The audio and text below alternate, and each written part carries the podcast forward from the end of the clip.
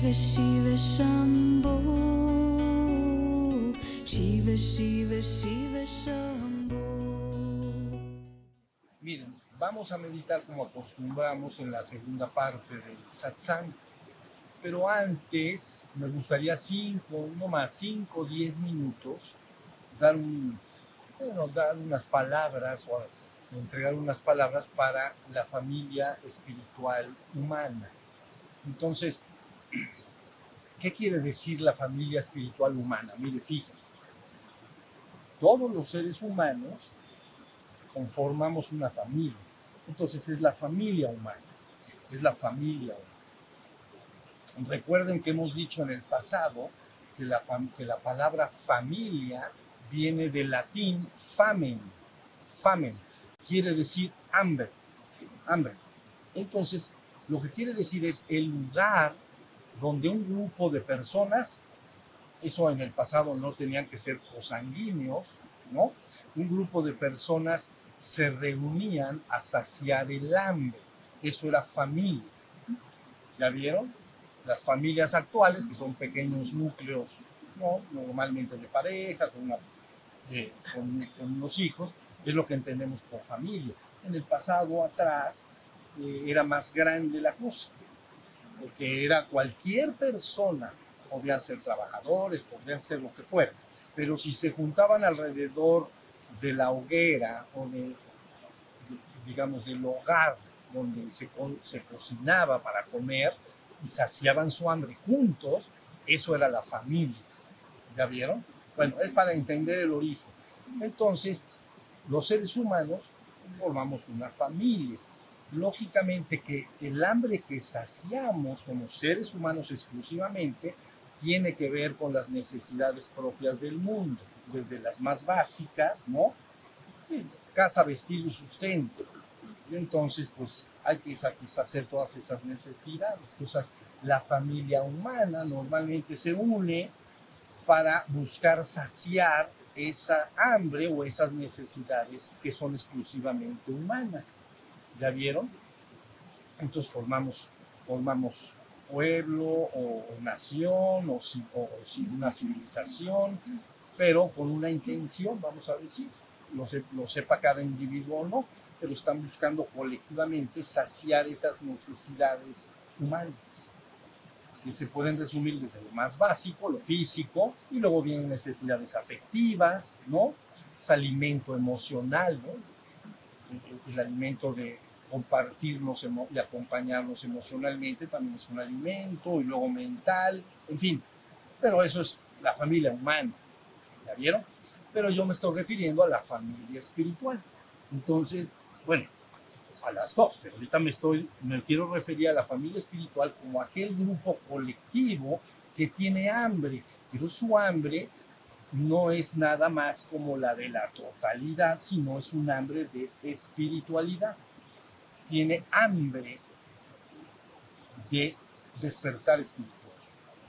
¿Está bien? Entonces, en el colectivo, una, una, más, una cantidad mayor en la actualidad sobre todo, una cantidad mayor, es familia humana. Pero dentro, dentro de ese grupo, un pequeño grupo, entonces busca, este, tiene hambre de espiritualidad verdadera. Entonces, esa es la familia humana a la que me refiero. Ya hace muchos años, cuando, cuando se define esto, se dice, ¿quién es mi familia? Mi familia espiritual, mi familia espiritual humana. Y entonces la palabra fue dicha así. Mi familia son todos aquellos los que escuchan la palabra y la siguen. ¿Ya vieron? Entonces, eh, eh, es una palabra, dije, está el personaje, ¿no? Cristo, pues, y entonces llega María, sus hijos, y entonces sus hermanos, pues, están, están ahí, tu familia, y entonces están esperando, te acaban de llegar, y dice, bueno, mi familia son aquellos los que escuchan la palabra y me siguen. ¿Ya, se fija? Bueno, entonces, ¿por qué siguen la palabra? Porque la palabra está destinada a saciar tu hambre. Por eso dice el pan de cada día. Es, es la palabra que tiene que guiar al ser humano a su despertar espiritual. Ahí tiene la idea.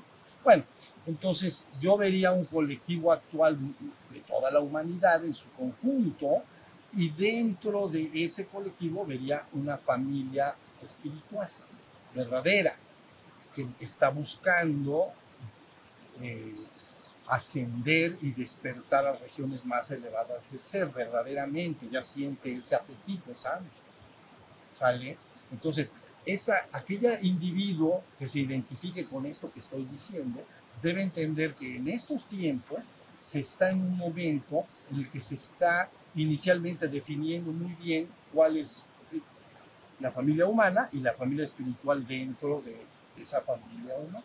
Ellos deben de, toda la familia humana debe de ser consciente de que estamos en un momento en que se va a hacer todo el esfuerzo para que esa familia espiritual despierte lo más prontamente posible e inmediatamente su radiación y su, su expansión hacia sus semejantes hace que lleven eso al resto de la humanidad.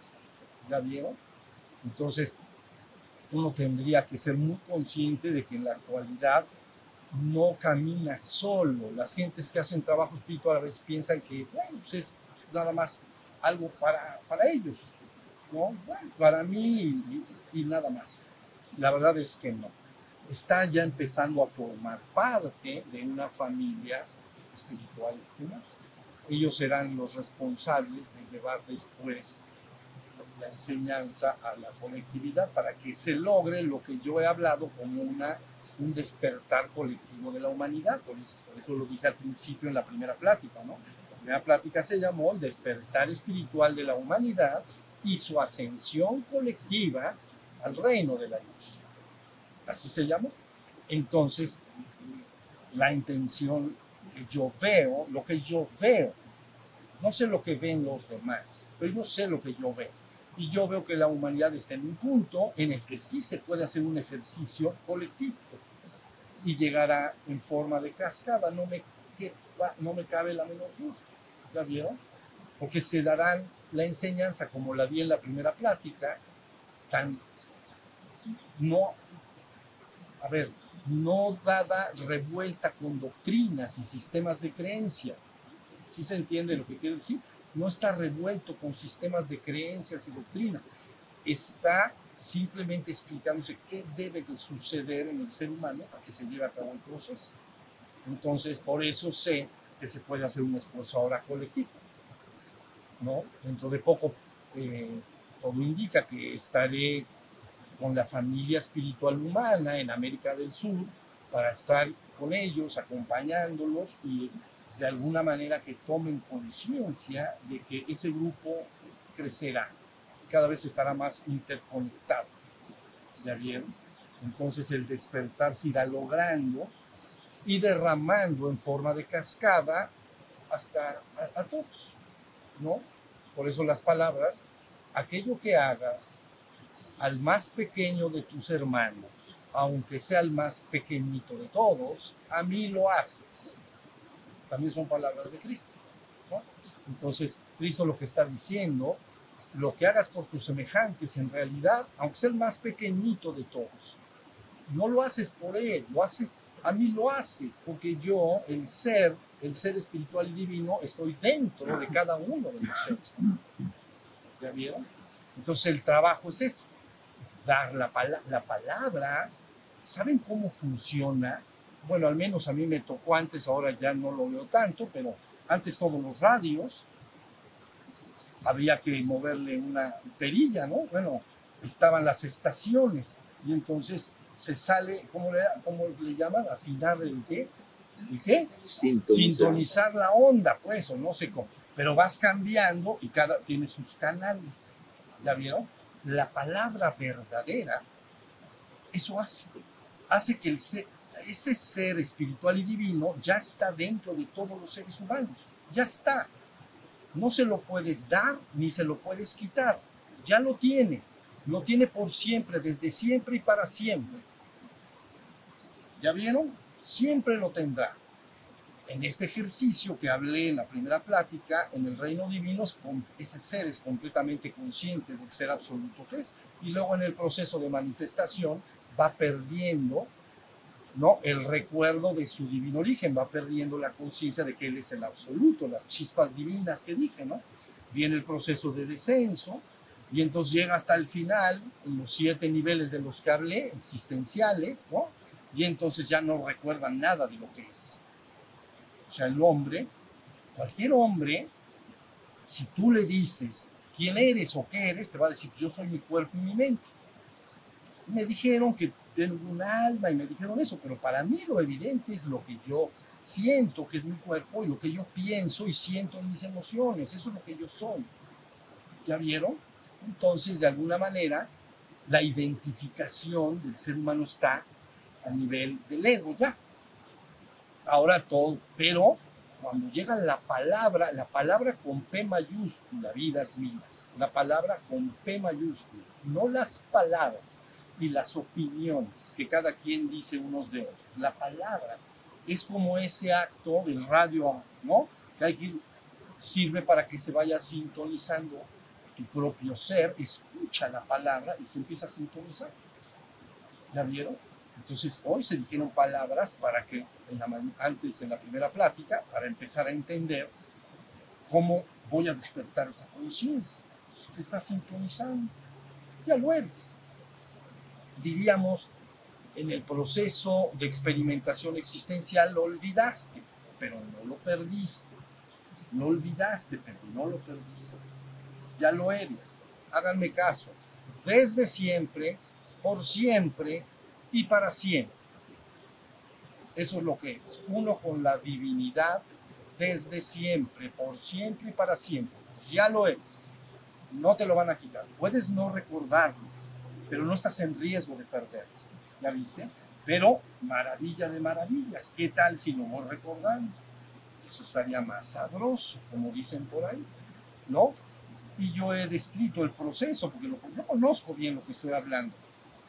He descrito el proceso de ir recordando desde el sueño de las eras. La humanidad experimenta actualmente, colectivamente, el sueño de las eras. No saben nada de, de lo que estoy hablando está en el sueño de las eras, está dormido espiritualmente. Pero tan pronto un individuo de la humanidad empieza a despertar, empieza a experimentar un despertar de gloria en gloria.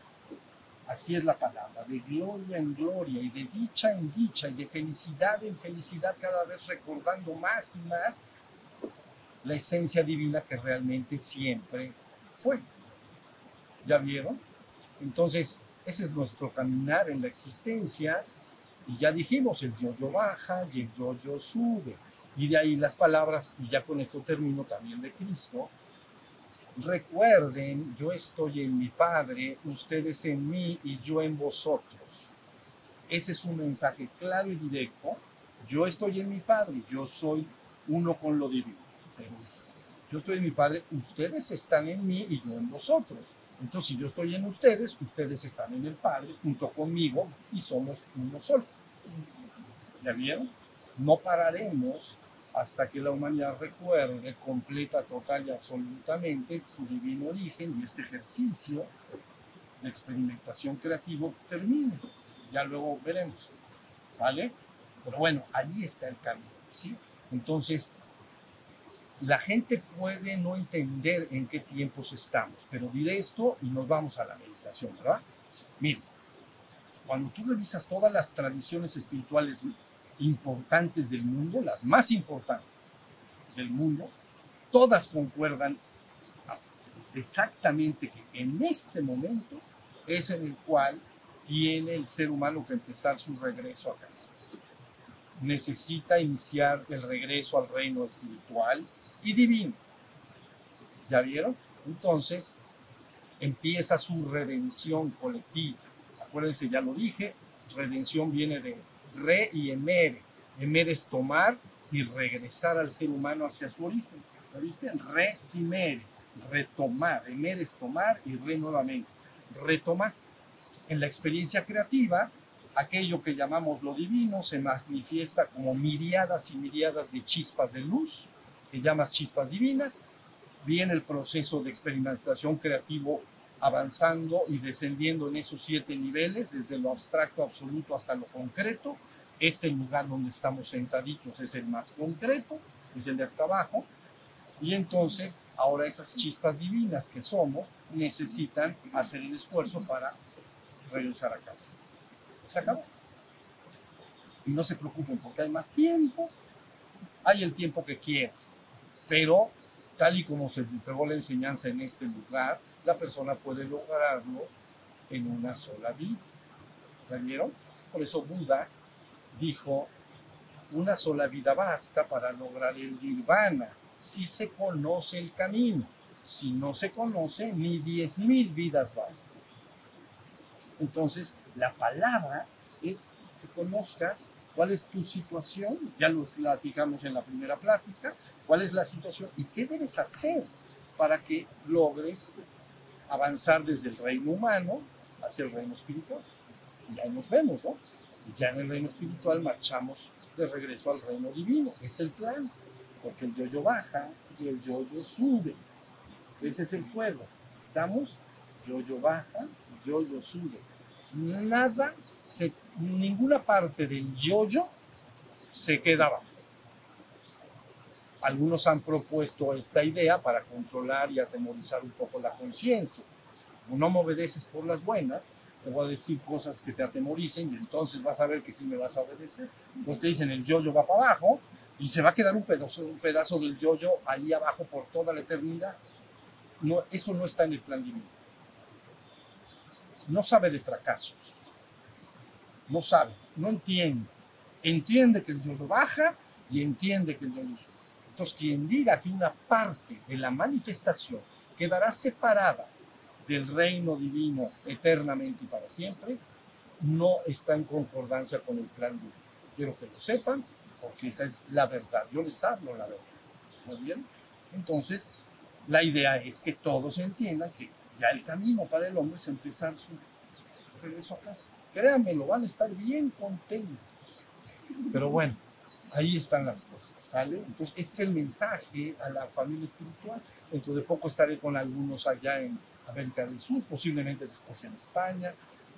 Yo pasé muchos años sin moverme de mi asiento. Yo estoy asentado allá en donde me siento en el jardín. Me he asentado, no sé, 20 o 30 años o no sé ya cuánto. Y acá estoy asentado.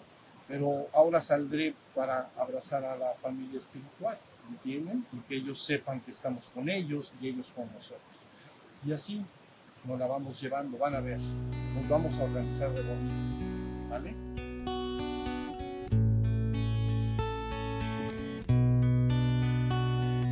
Shiva Shiva Shiva